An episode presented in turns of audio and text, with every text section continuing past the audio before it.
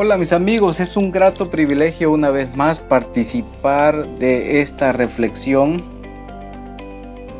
Permítanme leerles de nuevo el texto con las palabras que el Creador dijo en la primera boda, donde identificaremos el quinto principio para un matrimonio feliz. Esta fórmula fue dada en el principio en el jardín del Edén, y dice Génesis 2.24, dejará el hombre a su padre y a su madre y se unirá a su mujer y ambos serán una sola carne. Como ustedes se han dado cuenta, una vez más mencionamos este pasaje bíblico, ya que mis apreciados aquí encontramos este principio muy importante, la intimidad. Y al hablar de intimidad, la mayor parte de la gente enseguida piensa en las relaciones sexuales, pero la intimidad en la que hablaremos en esta parte abarca mucho más que el contacto físico. ¿Qué es intimidad realmente? Veamos la siguiente definición. Intimidad deriva del vocablo latino intimus, que significa lo más interior, y alude a un estado de confidencialidad y a una relación personal y profunda en la unión de un hombre y una mujer que se preocupan de sus necesidades mutuas y las satisfacen. Es la experiencia de comprender y ser comprendido por alguien que nos ama. El matrimonio ofrece el marco idóneo para la realización de esta experiencia. En el libro de Nancy Van Pelt, el libro Sin Reservas, presenta que es importante que en el matrimonio se practique la verdadera amistad presenta que en una encuesta realizada entre 400 hombres separados, todos ellos afirmaron que su matrimonio fracasó debido a que habían dejado de ser amigos de sus esposas. Así que mis apreciados hermanos, eh, mis apreciados matrimonios, es importante seguir siendo amigos íntimos, amigos íntimos. En el matrimonio es un principio fundamental, es parte de la intimidad. Y es que un verdadero amigo busca lo mejor en la otra persona. Y aunque no ignora sus defectos, la acepta tal como es sin reservas ni reproches y le demuestra su afecto explícitamente. Manifiesta interés solícito por la otra persona, concediéndole el lugar preferente en su vida y procurando por encima de todo, incluida la suya, la felicidad de ella. Un verdadero amigo o amiga es la persona con quien se pueden compartir nuestros puntos fuertes y también las debilidades, las esperanzas y los temores, las aflicciones y las aflicciones con la convicción de que en todo momento y circunstancia seremos comprendidos, aceptados y recibiremos su solidaridad y apoyo. Un verdadero amigo o una verdadera amiga siempre escucha, escucha atentamente, intenta captar nuestros mensajes sin distorsionarlos. Estás dispuesto a perdonar prontamente, respetando siempre la dignidad y los sentimientos e ideas de su amigo o amiga. Nunca humilla a la otra parte. Un antiguo proverbio inglés dice, un amigo es alguien en quien uno puede derramar todo el contenido del corazón, paja y granos juntos, sabiendo que una mano muy tierna lo tomará y cernirá para conservar lo que es digno de guardarse y que con el soplo de la bondad hará que vuele el resto. Cuán importante es la intimidad. Y es que cuando hablamos de intimidad nos estamos refiriendo a algo más profundo, a la intimidad de los afectos, de los sentimientos e incluso de los propios pensamientos más personales.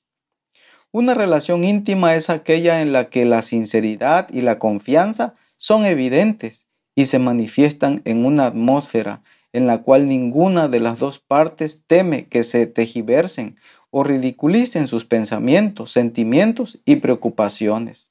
Por lo tanto, conviene que advirtamos que este tipo de intimidad se desarrolla a lo largo de varias etapas.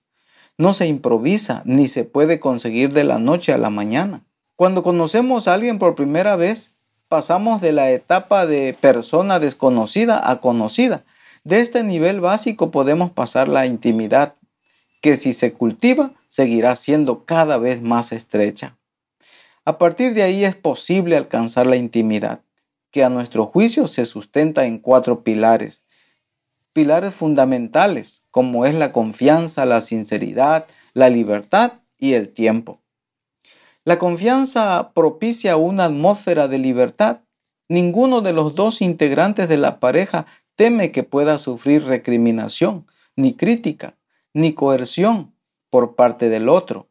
Ninguno de los dos se siente cohibido para exteriorizar pensamientos y sentimientos ocultos ante el otro, ya que tiene la seguridad de que le serán aceptados sin reproches.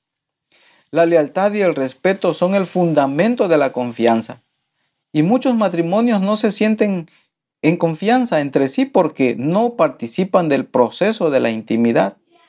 Y mis queridos matrimonios, queridos amigos, si se tiene la tendencia a desconfiar, vale la pena que se realice un decidido esfuerzo para lograr la máxima confianza, una confianza global y permanente.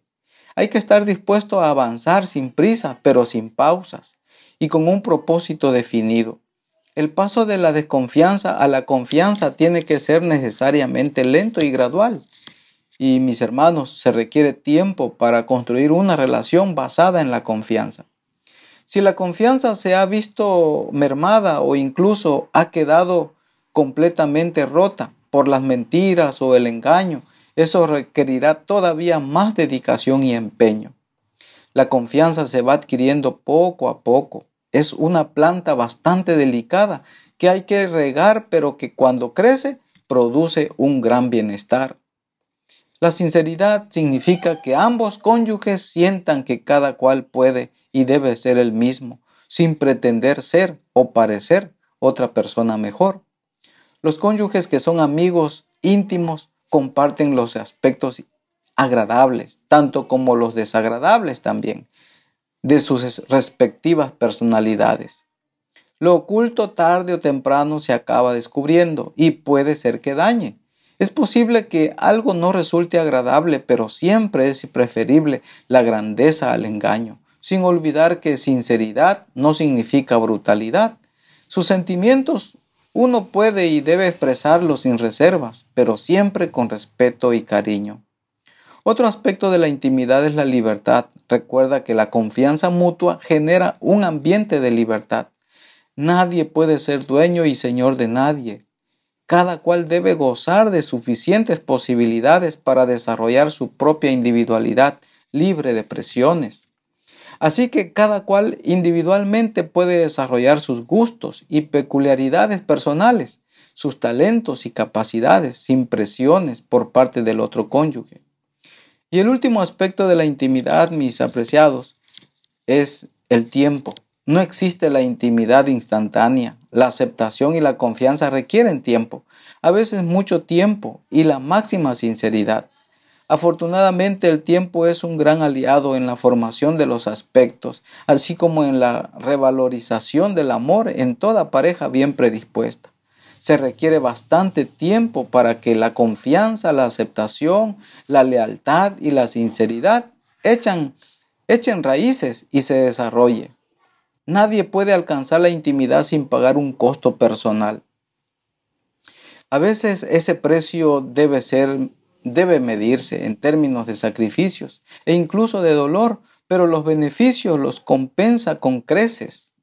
Es importante resaltar que la plenitud de la intimidad se alcanza únicamente cuando se logra en los ámbitos sentimental, físico, social y espiritual los cuales constituyen y sustentan a la persona total.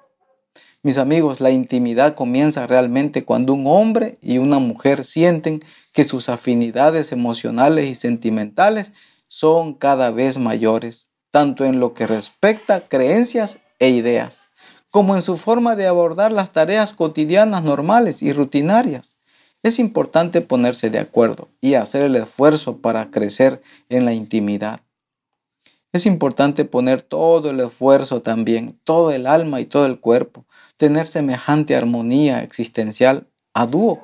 Y esto se desarrolla solo cuando se cuenta con la seguridad de una aceptación sin reservas. Mis hermanos, mi deseo de oración es que en tu matrimonio pueda haber verdadera intimidad. Y recuerda, todo lo podemos en Cristo. Continúa participando de esa convivencia con tu esposo o tu esposa y puedan continuar siendo felices. Un fuerte abrazo, que tengan un hermoso día.